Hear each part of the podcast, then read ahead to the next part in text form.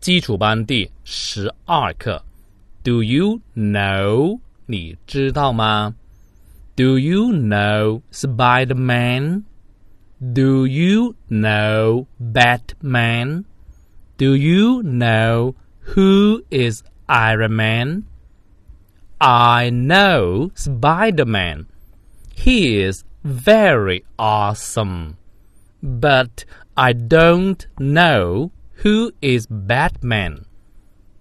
You are so stupid. You know nothing. You are an idiot. 看生字，know 知道，Spider-Man 蜘蛛侠，Batman 蝙蝠侠，Iron Man 钢铁侠，Nothing 没有什么， 什么也不，Zombie 僵尸，Vampire 吸血鬼，Monster 怪物。我再读一次。Do you know Spider-Man? Do you know Batman? Do you know who's Iron Man? I know Spider-Man. He's very awesome. But I don't know who is Batman. You are so stupid.